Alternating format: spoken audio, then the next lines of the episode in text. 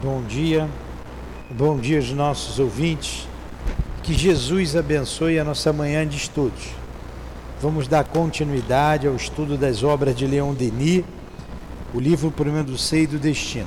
Estamos na segunda parte do livro, estudando as pesquisas feitas sobre a reencarnação, a existência da alma e a reencarnação, a parte prática é um pouquinho maçante, mas a gente está estudando, tem que ler mesmo, não tem jeito.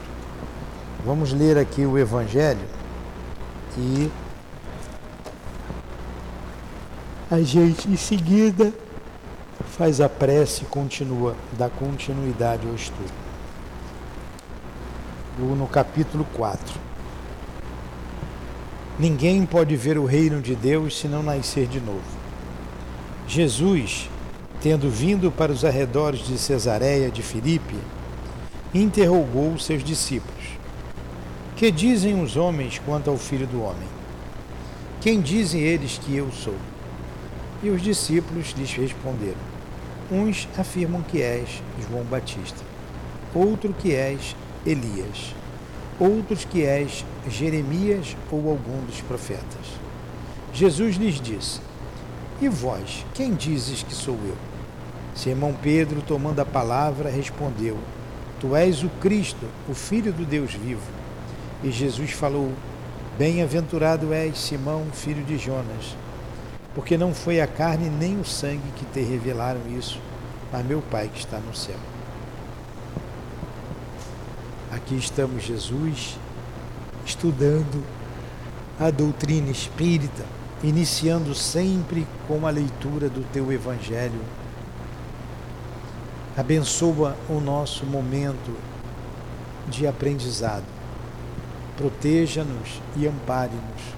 Proteja e ampare a nossa casa de amor, em que faremos os estudos do dia de hoje e os trabalhos que está sendo, sendo realizado nesta casa. Que seja então em nome do nosso Leon Denis, o responsável por esse estudo a quem em teu nome evocamos para nos inspirar e ajudar.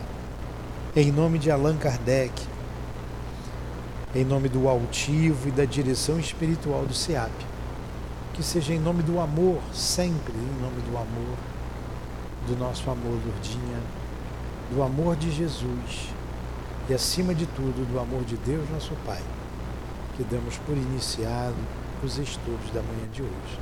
Que assim seja.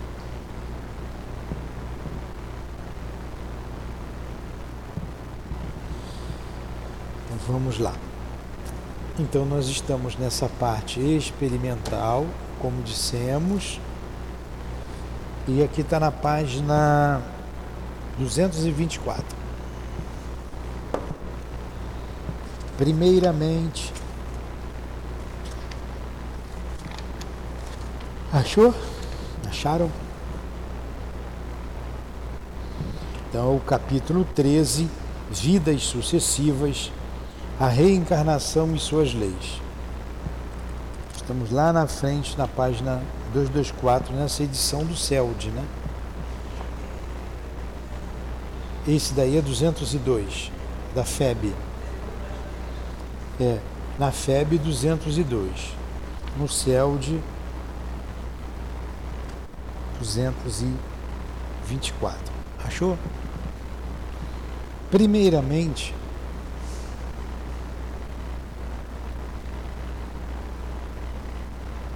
depois do asterístico. Tem um asterístico aí, uma, uma florzinha, eu não sei o que é isso aqui. Qual é esse teu livro? Vira a capa para cá. Esse aí é o livro dos médios. A gente está estudando o problema do ser e do destino da dor. Não, não trouxe o problema do ser? Eu sabia que tinha alguma coisa errada, né?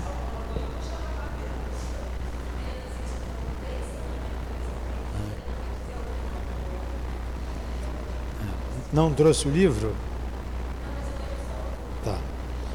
Primeiramente, convém mencionar uma série de experiências feitas em Paris com Laurent V, jovem de 20 anos, que morava na escola politécnica e frequentava o curso de licenciatura em filosofia. Os resultados destas experiências foram publicados em 1895 nos Anais de Ciências Psíquicas do Senhor de Rochat. E resumiu-se assim: Tendo constatado que era sensitivo, ele quis por si mesmo dar-se conta dos efeitos fisiológicos e psicológicos que podiam ser obtidos através do magnetismo. Percebi, por acaso, que ao adormecê-lo, por meio de passes longitudinais, eu o conduzia a estados de consciência e de desenvolvimento intelectual correspondentes à idade a idades cada vez menores. Assim, ele se tornou sucessivamente um aluno de retórica de terceiro ano, de segundo ano e etc., até nada mais saber do que se ensinava nas classes superiores. Acabei por levá-lo ao momento em que ele aprendia a ler. Ele contou detalhes sobre sua professora e seus coleguinhas absolutamente esquecidos durante a vigília e cuja exatidão sua mãe me confirmou. Alternando os passos de adormecimento e de desprendimento, fazia-o subir ou descer no curso de sua vida conforme a minha vontade.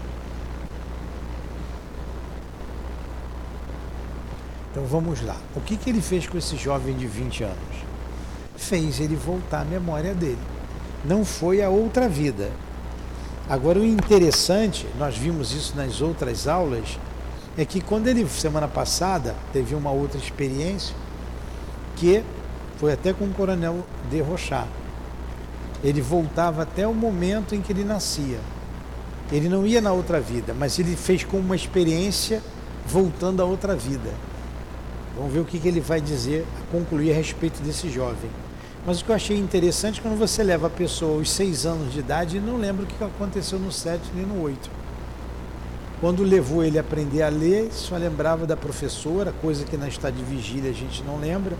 Eu não me lembro da, minha, da professora que me alfabetizou. Então, ele lembrava, mas não, não lembrava para frente, só aquele momento. Vamos ver a conclusão do magnetizador o Coronel de Rochard. Bem recentemente encontrei em Grenbro e Voron três sujeitos. Vai falar de outro caso, né? O que, que é o sujeito?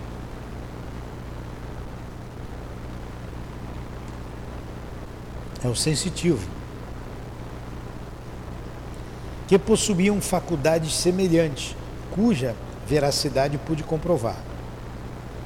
Tendo tido a ideia de continuar os passos de adormecimento, depois de tê-los conduzidos à mais terra infância, e os passos de desprendimento, depois de tê-los trazido à idade atual, fiquei muito admirado ao ouvi-los descrever sucessivamente os principais acontecimentos de suas existências passadas e seu estado entre duas vidas.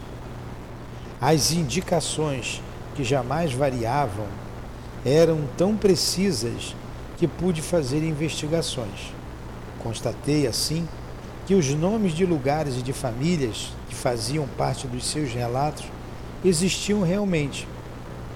Embora durante a vigília eles nada lembrassem sobre eles, sobre os personagens obscuros que eles teriam sido anteriormente nenhum vestígio de registro civil pude encontrar.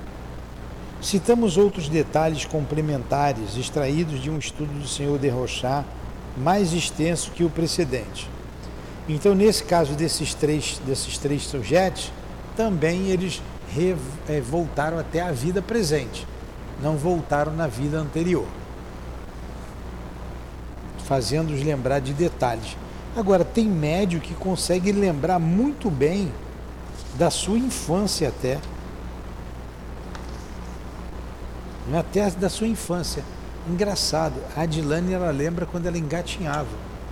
Não é normal isso, né? Lembra de tudo.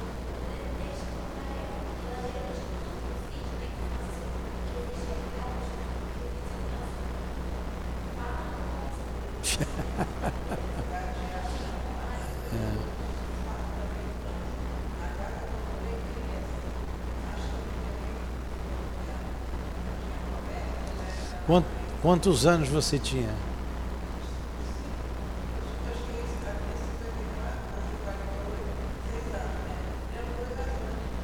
É, seis anos dá para lembrar alguma coisa. Mas engatinhar com meses. Ela, ela, lembra, ela lembra quando ela mamava no seio da mãe. Ela lembra de tudo. Ela lembra de tudo. Como é que pode? Que legal nada. Agora, e ela lembra até de outras vidas. Ela lembra de outras vidas. Então vamos ver aqui outra experiência que esse coronel de Rochá fez, é, fazendo adormecer o sensitivo lá, o sujeito. Ele diz assim: estes sujeitos não se conheciam. Uma chamada Josefina, tem 18 anos e mora em Voron. Não é casada. A outra, Eugênie, tem 35 anos e mora em Grenoble. Eu não sei esses nomes aqui, vou falar do meu jeito. É viúva, tem dois filhos e possui uma natureza apática, muito fraca e pouco curiosa. As duas têm boa saúde, e uma conduta regular. Conhecendo suas famílias, pude verificar a exatidão de suas revelações retrospectivas em uma grande quantidade de detalhes, sem nenhum interesse para o leitor. Citarei apenas alguns, relativos a Eugênio, a fim de que se tenha uma ideia deles. Foram extraídos das atas de nossas sessões com o Dr. Bourdieu, diretor da Escola de Medicina de Grenoble. Adormecida, eu a conduzo há alguns anos atrás. Vejo uma lágrima brotar em seus olhos. Ela me diz que tem 20 anos e que acaba de perder um filho. Continuação dos passes. Sobressalto brusco, com grito de pavor. Ela viu aparecerem a seu lado os fantasmas de sua avó e de uma de suas tias, mortas há pouco tempo. Esta aparição que ocorrera na idade a qual eu a, eu a conduzi causara-lhe uma impressão muito profunda. Ei-la agora com 11 anos. Vai fazer sua primeira comunhão. Seus maiores pecados são ter desobedecido algumas vezes à avó e, sobretudo, ter pego uma moedinha do bolso de seu pai. Ela ficou com uma enorme vergonha e pediu-lhe perdão por aquilo. É. Agora vocês vejam, é, por isso que Jesus disse: Não cai um fio de cabelo de vossas cabeças sem que o Pai não saiba. Porque está tudo na nossa consciência. Quando a gente desencarnar, isso tudo vem à memória. A gente pode facilmente lembrar de detalhes da nossa vida, até o que a gente comeu no dia 10 de março de 1908. Você nasceu em 81, né? De 1989, pronto. Dá para lembrar, tá tudo gravado. Por isso que a gente não engana a lei de Deus. A lei está na nossa consciência. O que a gente fez de certo, o que a gente fez de errado. Com nove anos, sua mãe faleceu há oito dias. Ela está muito triste. Seu pai acaba de fazê-la deixar Vinay, Vineio, Vinay, Vinay, onde ela, onde ele é tintureiro para mandá-la à casa da avó, em Grenoble, Grenoble, vou falar Grenoble, para que lá aprendesse a costurar. Com seis anos, ela está na escola de Vinay e já escreve direitinho. Com quatro anos, ela cuida da sua irmãzinha. Que pecado, hein? Botar criança de quatro anos para cuidar da irmãzinha. Ela cuida da sua irmãzinha quando não está na escola. Ela começa a fazer rabiscos e já escreve algumas letras. Passes transversais, desprendendo-a, fazem-na passar exatamente pelas mesmas fases e os mesmos estados de alma. O coronel experimenta o que se chama de instinto do pudor em diferentes fases do sono. Ele levanta levemente o vestido de Eugênio, que toda vez recompõe, com veemência, ou dá-lhe uns tapas. Bem pequenina, ela não reage mais contra essa atitude. Seu pudor ainda não tinha despertado. Interessante, né? Olha a pesquisa que ele foi fazer, a moça. Aí quando criança, a criança não tem maldade. Então a criança pôde lembrar de tudo até os quatro anos.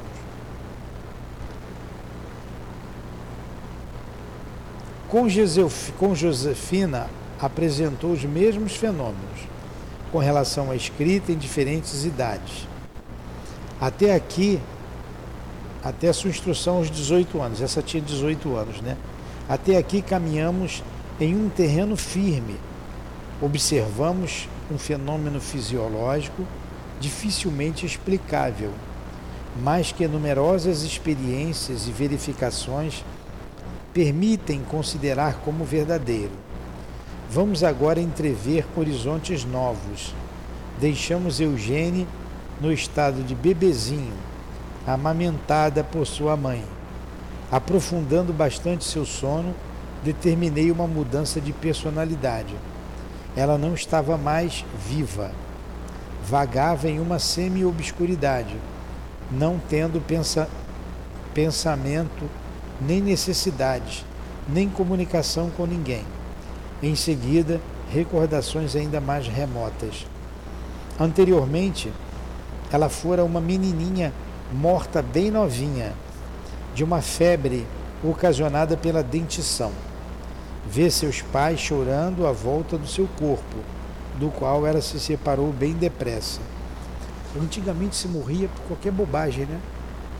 Inflamação no dentição. Aí você vê o sentimento de pai e mãe sempre foi o mesmo. A gente imagina, né? Ela morrendo bem novinha e os pais chorando ali de dor. Depois procedia ao despertamento com passes transversais. Neste processo, ela percorreu em sentido inverso todas as fases assinaladas precedentemente, dando-me novos detalhes, provocados por minhas perguntas. Algum tempo antes de sua última encarnação, sentiu que deveria reviver em certa família. Aproximou-se daquela que devia ser sua mãe e que acabara de conhecer, conceber. Entrou pouco a pouco, paulatinamente, o pequenino corpo. Até os sete anos ela viveu em parte fora desse corpo carnal, que via nos primeiros meses de sua vida, como se tivesse no exterior. Na ocasião, não distinguia bem os objetos materiais que a rodeavam, mas, em compensação, tinha a percepção de espíritos flutuando ao seu redor uns muito brilhantes, protegiam-na de outros sombrios e malfazejos, que tentavam influenciar seu corpo físico. Quando estes últimos conseguiam seu intento, provocavam aqueles acessos de raiva que as mamães chamam de manha.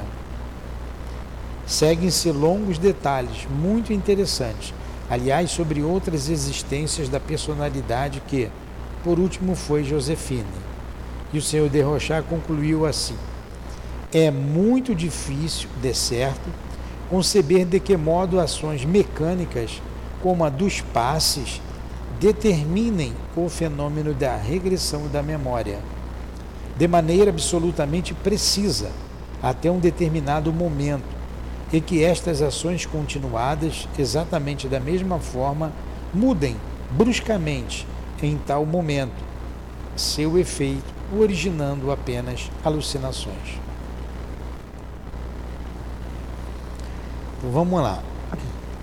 Ele fez experiências fazendo a criança voltar. E nós já vimos experiências anteriormente da reencarnação. Mas aqui no caso da Josefina, ele fez até ela reencarnar como Josefina. Falou que na vida anterior ela desencarnou como criança, por causa de uma inflamação, era um bebê, né? De inflamação dentária, e os pais estavam chorando. Ponto. É, a gente faz essa experiência com os suicidas, como eu já disse, e é muito interessante. Eles estão, já estão desencarnados, mas a lembrança deles é da última encarnação. E eles estão com um pensamento fixo no suicídio, o que ocasiona muita dor, muita dor. Ele sente a dor, uma dor pungente no local em que ele o atingiu punhal no coração. Ele está com uma dor alucinante no coração. E ele vê o punhal ali. A corda no pescoço. Ele está sem ar. Está passando mal. Então eles estão fixos, todos os casos que nós atendemos aqui, fixos, com a mente fixa no momento do da dor, do suicídio. E o que, que a gente precisa fazer? Não adianta dar passe, deixar para lá e mandar embora. A gente tem que tirar ele daquele momento. A gente faz exatamente como o doutor Derrochat fez. Só que creio que os passes são dados pelos espíritos. Os médios botam uma mão aqui na frente.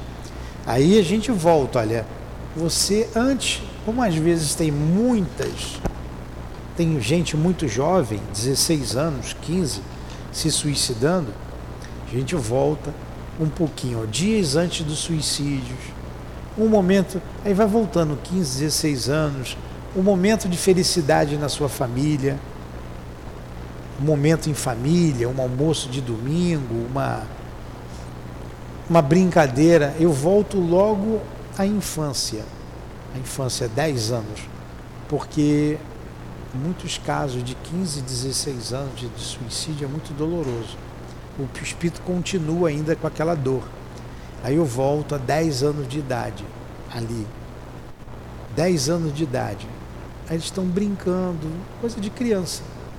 Aí o pensamento sai da dor. E imediatamente o médium ele mostra uma outra feição, uma feição mais aliviada porque no momento o médium está mostrando toda a agonia do espírito, o, o, o rosto cheio de dor, né? a contração no corpo físico. E quando você retorna aos 10 anos de idade, aos 5, eles até sorriem, aos 4, aos 3, aos 2 aninhos. Eu pergunto, com um aninho você já anda? Um diz que anda, outro diz que não anda. Às vezes eu até brinco, você era gordinho ou magrinho? Gordinho, então você gostava de comer, né? Até para descontrair um pouco. Ah, você está lá, está vendo, né? Aí eles vão voltando. Eles estão se. Está vendo como não é à toa? Eles desprendem daquela ideia física, daquela ideia da dor física. Isso lá no Hospital Maria de Nazaré eles vão fazer ainda com mais profundidade depois. Porque se eles forem do mesmo jeito para lá, não havia o porquê vir aqui levava direto para lá. Então eles têm que sair daqui melhores. Estão com saudade da família. A gente vê que aquilo não resolveu o problema deles. Vem. É. O que eu tenho visto aqui, em, na grande maioria, poucos, pouquíssimos casos, mas na grande maioria os familiares vêm que podem vir quando não pode, eles veem que, estão, que está encarnado, mas pelo menos o guia sempre está junto, uma avó, é uma esposa, é uma mãe, e eles ficam mais felizes por isso. Aí tem um outro, um outro processo que a gente faz. Eles saberem o porquê daquela dor. Por que, que isso aconteceu? Porque até então, eles, alguns estão revoltados contra Deus, contra a vida, porque foi enganado, né? porque foi traído, porque foi roubado, porque perdeu tudo que tinha, porque ouvia as, ouviam as vozes. Ele ouvia as vozes, vozes, na quem eram essas vozes? Aí você volta à vida anterior. Pede para ele olhar o mundo espiritual que ele se encontra, pede para se lembrar da vida anterior. Em alguns casos você volta duas, uma terceira vida, até ele identificar a causa da dor. A causa da dor. É o que foi que fez ele passar por aquilo. Ele foi isso. Aí a ficha cai. Alguns choram, alguns são reincidentes no erro, se suicida, vem suicidando pela segunda, até pela terceira vez. Teve um irmão nosso que falou assim: Eu não consigo, eu não consigo, já é a terceira vez que ele se suicida.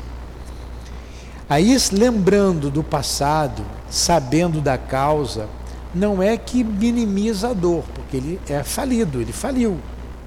Mas ele já não fica revoltado, ele já não sente a dor física, porque é uma reminiscência, como está no livro dos Espíritos. A dor física, ele não sente mais. Aí vai seguir com um tratamento, é um tratamento específico lá no Hospital Maria de Nazaré, até ele poder reencarnar de novo, esquecendo o passado e dando continuidade à vida do progresso.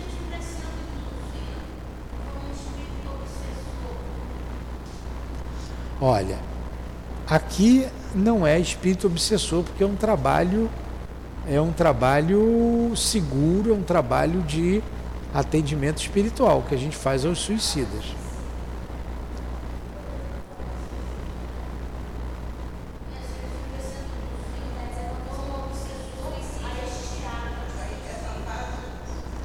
mas não é o caso do trabalho aqui na casa.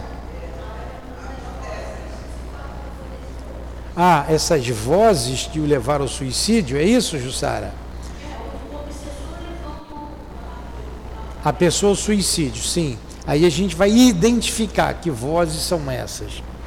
Muitas vezes vem lá da igreja, da Inquisição, abuso de crianças, abusou de crianças, escravidão, tráfico de crianças, tráfico de mulheres, tudo isso. Que ele praticou lá atrás e aquelas pessoas que sofreram esse abuso dele não o perdoaram e querem que ele se mate.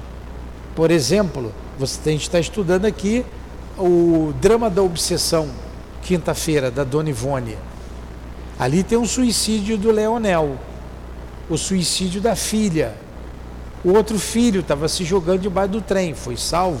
A família toda ia pelo mesmo caminho do suicídio.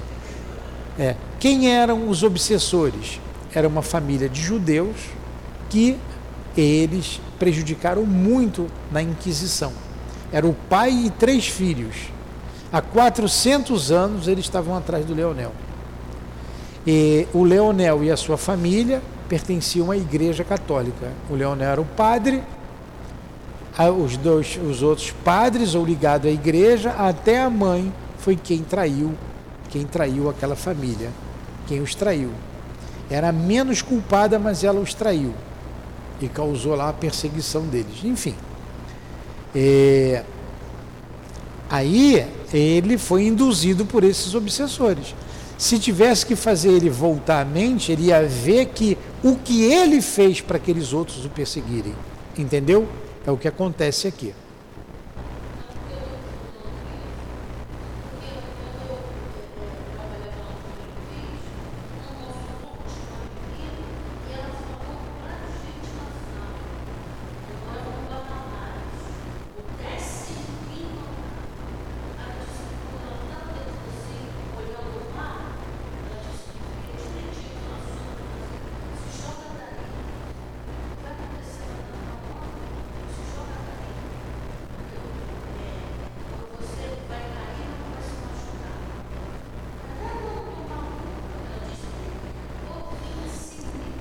É, isso aí.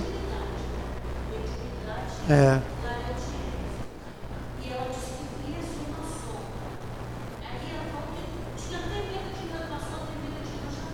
Pois é, é isso aí. É inimigo lá do passado. Vamos aqui para outra para outra ideia. Nada acrescentaremos a estes comentários, temendo apequená-lo. Olha a, o respeito de Leon Denis ao que o outro escreveu, né?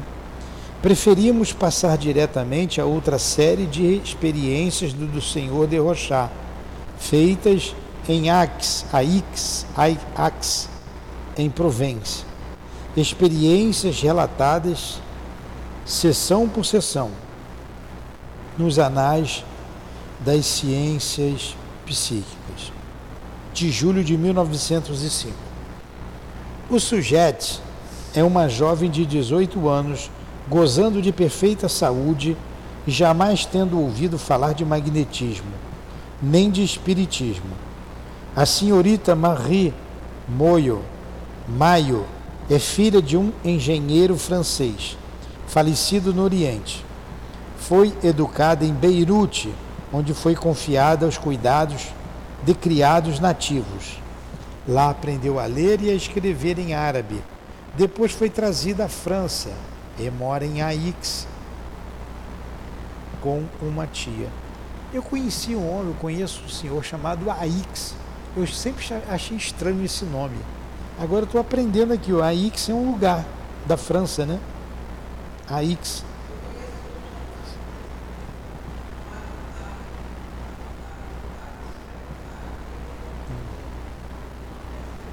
Diferente. As sessões tinham por testemunhas o doutor Bertrand, ex-prefeito de Aix, médico da família, e o senhor Lacoste, engenheiro a quem se deve a redação da maioria das atas. Estas sessões foram numerosas, numerosíssimas. A catalogação dos fatos toma 50 páginas dos anais. As primeiras experiências ocorridas em dezembro de 1904 tratam da renovação das lembranças da vida atual. O sujeito mergulhado na hipnose pelo coronel de Rochat, recua gradualmente no passado e revive as cenas de sua infância. Fornece nas diferentes idades espécimes de escritas que podem ser verificados. Com oito anos, ela escreve em árabe e traça caracteres que mais tarde esqueceu. Obtém-se em seguida a renovação das vidas anteriores, alternadamente subindo a cadeia de suas existências, ou então descendo-a de volta à época atual, sob a influência dos processos magnéticos que citamos. O sujeito passa e repassa pelas mesmas etapas, na mesma ordem, seja para diante, seja para trás, com uma lentidão, diz o coronel, que torna as explorações difíceis, para além de certo número de vidas e de personalidades. A simulação não é possível. Maio atravessa os diferentes estados hipnóticos e em cada um deles manifesta os sintomas que o caracterizam. Em diversas ocasiões, o Dr. Bertrand constata a catalepsia, a contratura, a insensibilidade completa. Maio passa a mão por sobre uma vela sem senti-la. Ela não sente em absoluto o amoníaco. Seus olhos não reagem à luz. A pupila não se impressiona ao aproximar-se bruscamente ou afastar-se rapidamente de seus olhos uma lâmpada ou uma vela. Em compensação, a sensibilidade à distância é muito acentuada, o que demonstra evidentemente os fenômenos da exteriorização. Citemos as atas. Então o que, que ele está falando aqui? É o que eu disse, isso é maçante, a gente está lendo, mas está lendo a experiência feita, constatando a lembrança do espírito e outras vidas. Então, essa, essa menina chamada Maio foi a várias existências anteriores. Entendeu, Selma? Eu sei que está meio difícil para você, Mas é a mesma coisa que eu pegar você aí e eu vou fazer você voltar com passe longitudinal, com magnetismo, vou relaxando você, vou fazer você lembrar quem você, o que que você fazia quando você tinha 20 anos, quando você tinha 15, quando você tinha 10, quando você tinha 3, 2, você vai lembrar de tudo. Como você está lembrando aqui agora desse momento aqui que eu estou falando, delas sentadas aqui,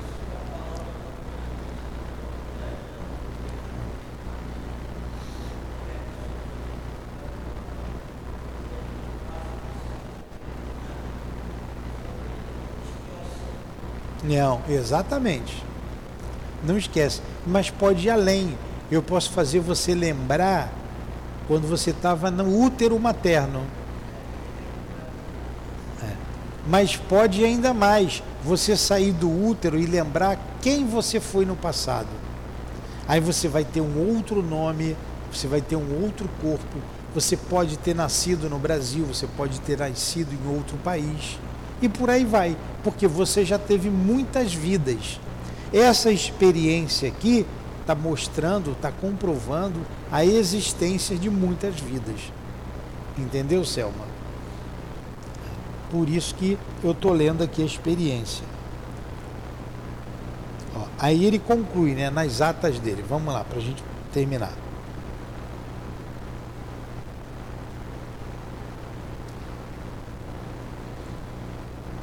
faz com que Maio, Maio é o nome da moça, volte no curso do tempo. Ela vai assim até a época do seu nascimento, olha, lembra do, do momento que nasceu. Conduzindo-a para mais longe, ela se recorda que já viveu, ó, já viveu outras vidas.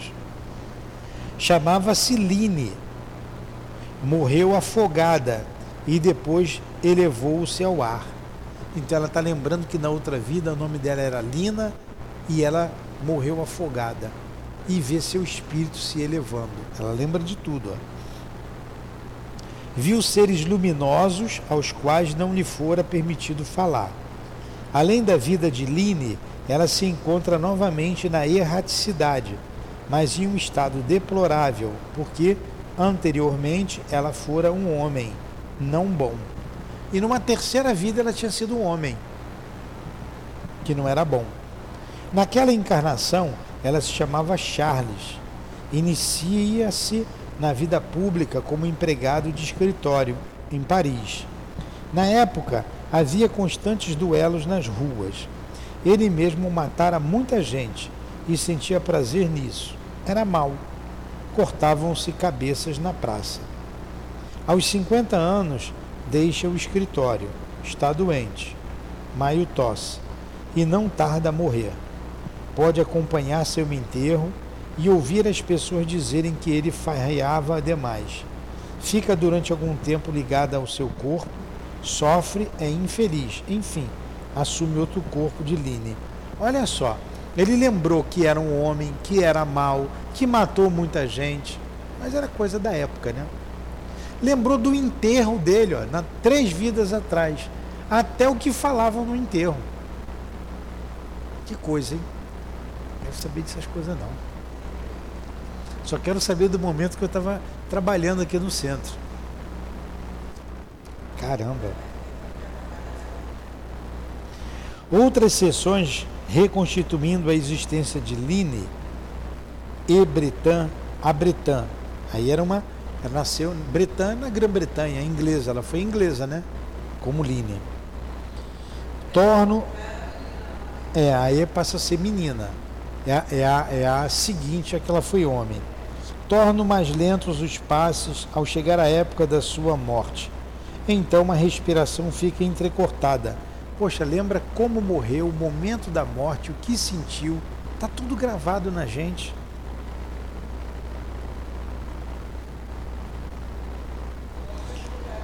O corpo se balança como se estivesse ao sabor das ondas e ela sofre sufocações.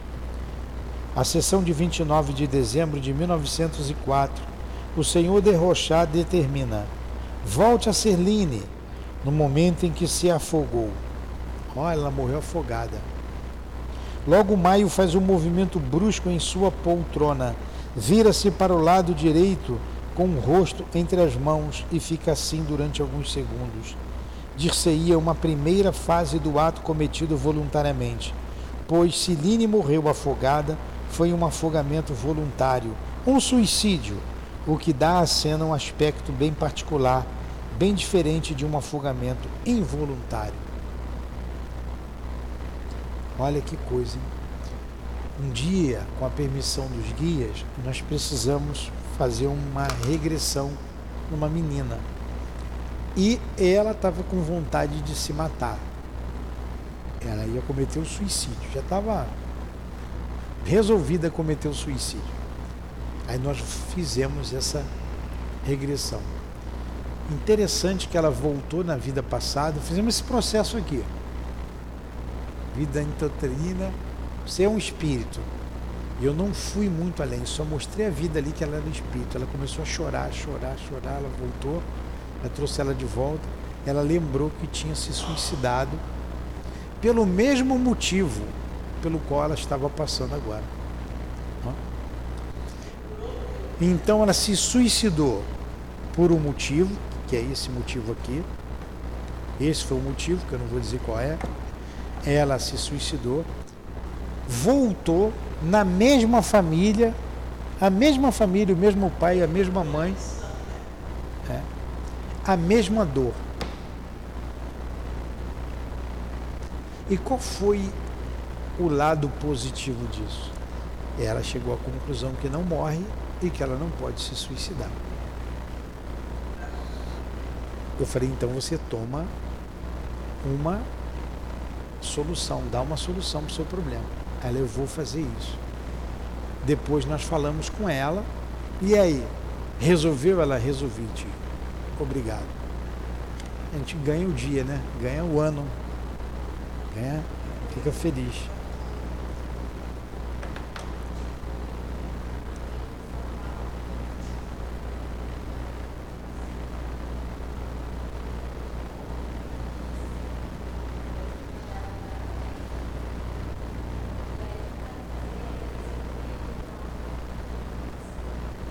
Apometria, é apometria é uma outra coisa, mas fala.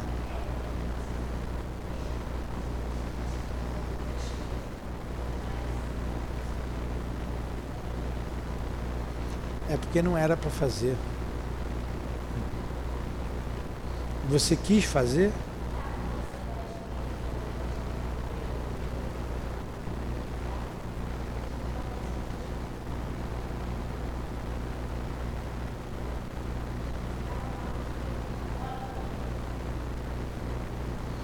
Porque não pode ser assim, não. É.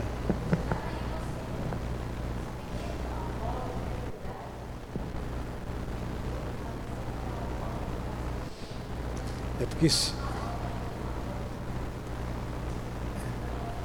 se não fizer direito pode trazer problemas nas consequências. Depois Maio volta-se bruscamente para o lado esquerdo, precipitam-se e tornam-se difíceis os movimentos respiratórios. Olha aí, se você larga a pessoa nessa situação, você vai deixar ela em situação difícil. O peito se eleva com esforço e irregularmente. O rosto exprime ansiedade angústia, os olhos ficam esbugalhados. Faz movimentos de deglutição, como se engolisse água, mas contra sua vontade, pois se vê que ela resiste. Nesse momento, ela dá gritos inarticulados, contorce-se mais do que se debate, e seu rosto exprime um sofrimento tão real que o Senhor derrochar ordena-lhe que envelheça algumas horas. Depois pergunta-lhe: Você se debateu por muito tempo? Resposta: Sim. Foi uma morte ruim? Sim. Onde é que você está? No escuro. 30 de dezembro de 1904. E aí ela para aí. Aí vai vir a existência, tudo bem. 30 de dezembro de 1904, a existência de Charles movida, que foi uma das existências dela, que ela foi homem, de Charles. Maio. Foram três que ele foi aqui. Maio descreve uma das fases da doença que o consome. Ela parece experimentar todas as características das doenças do peito, opressão, penosos acessos de tosse. Morre e assiste seu enterro. Havia muita gente acompanhando seu enterro? Não. O que diziam de você? Coisa nada boa, não é? Lembravam de você? Lembravam que você tinha sido um homem mau? Ela hesita e fala baixinho: Sim. Ó, lembrando do enterro que falavam no enterro lá. Cuidado que vocês falam no velório dos outros, hein? Orem pela sogra, orem pela.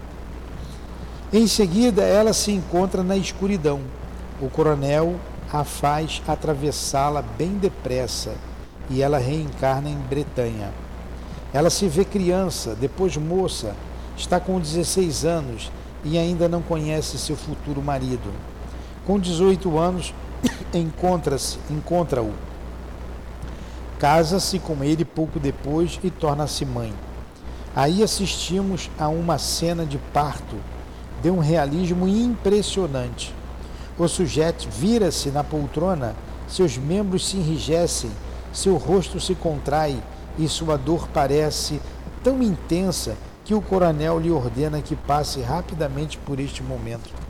Se ter filho agora já é meio complicado, imagina naquela época que não tinha os recursos que a ciência teve hoje. Quantas mães morriam Bebê atravessado não tinha parteira que ia dar jeito. Bebê sentado, muitas mães dormiam, no, morriam no parto.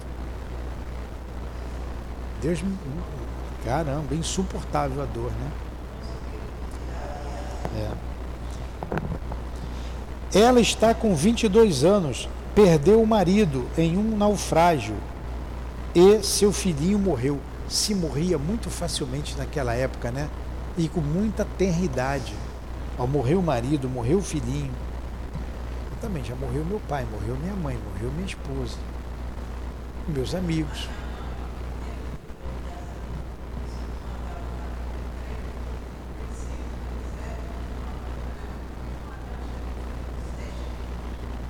Caramba.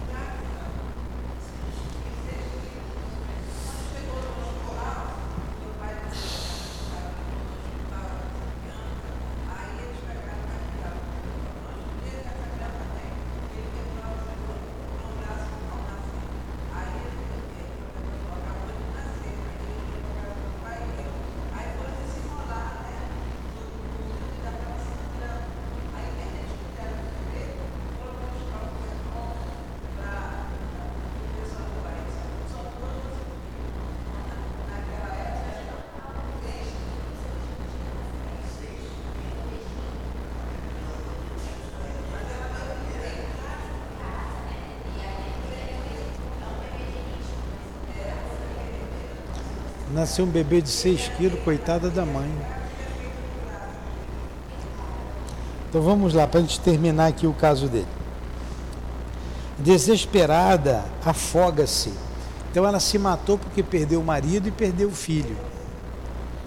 Este episódio que ela já reproduziu em outra sessão foi tão doloroso que o coronel determina que ela se salte, que ela o salte ela faz isto, mas não sem experimentar um violento abalo.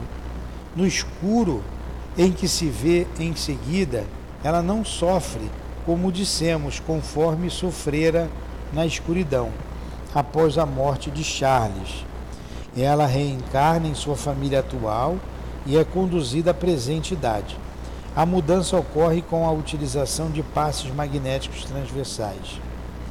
A 31 de dezembro de 1904, é tudo isso não, é. nesta sessão proponho-me a obter alguns detalhes novos sobre a personalidade de Charles e tentar conduzi-lo Maio a uma vida precedente. Assim sendo, aprofundo rapidamente o sono através de passos longitudinais até a infância de Malville. No momento em que o interrogo, ele está com cinco anos. Seu pai é contramestre em uma manufatura. Sua mãe veste-se de preto e usa um gorro. Continua aprofundando no sono. Antes do seu nascimento, ele está na escuridão. Sofre anteriormente. Ele fora uma dama cujo marido era nobre, ligado à corte de Luís XIV. Chamava-se Madeleine de Saint-Marc. Pesquisa sobre a vida desta dama. Conheceu a senhorita de Lavre, Lavre, sei lá, esse nome aqui, que lhe era simpática. Quase não conhece a senhora Montespan, a senhora Mantenon, a desagrada. Dizem que o rei a desposou secretamente. Aí ela responde: Ora, é apenas sua amante. Antes de ser Carlos, ela foi amante do rei, viu? E o rei, o que acha dele? É um orgulhoso. A senhora conhece o senhor Sacarron? Meu Deus, ele é feio demais. A senhora viu o senhor Molerier representar? Sim, mas não gosto muito dele. Conhece o senhor Corneli? É um selvagem. E o senhor Racine? Conheço principalmente suas obras, gosto muito delas. Então ele pegou alguns personagens da época que foi perguntando a ela e ela dizendo que conhecia, de que ela gostava, de que ela não gostava. Proponho fazê-la envelhecer para que ela veja o que lhe sucederá mais tarde. Ela se recusa terminantemente a isso. Determino com autoridade, mas é inútil. Só consigo vencer-lhe a resistência, por meio de enérgicos passos transversais, dos quais ela tenta esquivar-se a todo custo. No momento em que preparo, no momento em que paro, ela está com 40 anos. Deixou a corte, tosse e sente-se doente no peito. Faço-a falar de seu caráter confessa que é egoísta e é invejosa, sobretudo das mulheres bonitas. Com 45 anos, ela morre tísica. O que é a tísica? É tuberculose, é isso mesmo. É, é a tuberculose. Morre de tísica. Assisto a uma curta agonia e ela entra na escuridão. Detenhamo-nos um instante para considerar o conjunto desses fatos, buscar garantias de autenticidade que apresentem e extrair deles ensinamentos.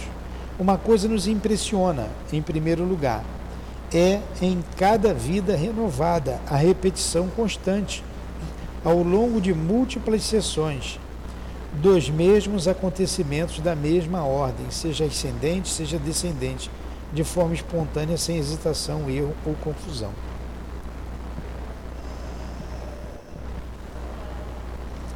Olha que coisa que ele concluiu. Nós vamos parar aqui. Depois vamos para outro, outro parágrafo aí, outra ideia. Vocês estão gostando desse estudo? Dessas experiências? É. É.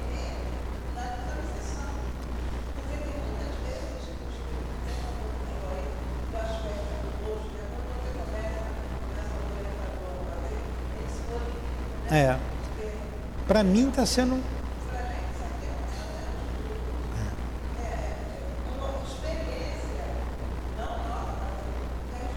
É. Para mim está sendo muito bom por causa do trabalho ali. É a gente está fazendo direitinho. Direitinho.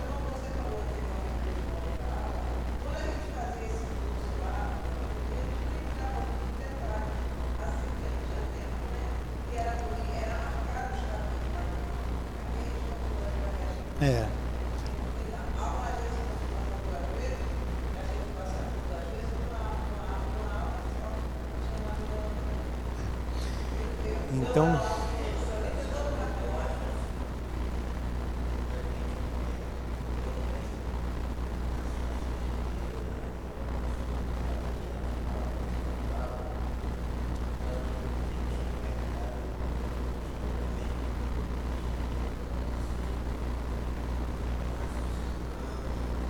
É. Então vamos fazer a nossa prece e eu vou conversar com você. Assim que acabar a prece eu falo contigo, tá? Então, é. É, é. Próximo asterisco. É. Querido Jesus, terminamos o nosso estudo. Queremos agradecer a Leon Denis e aos guias aqui presentes pelo apoio, pelo carinho, pela sustentação.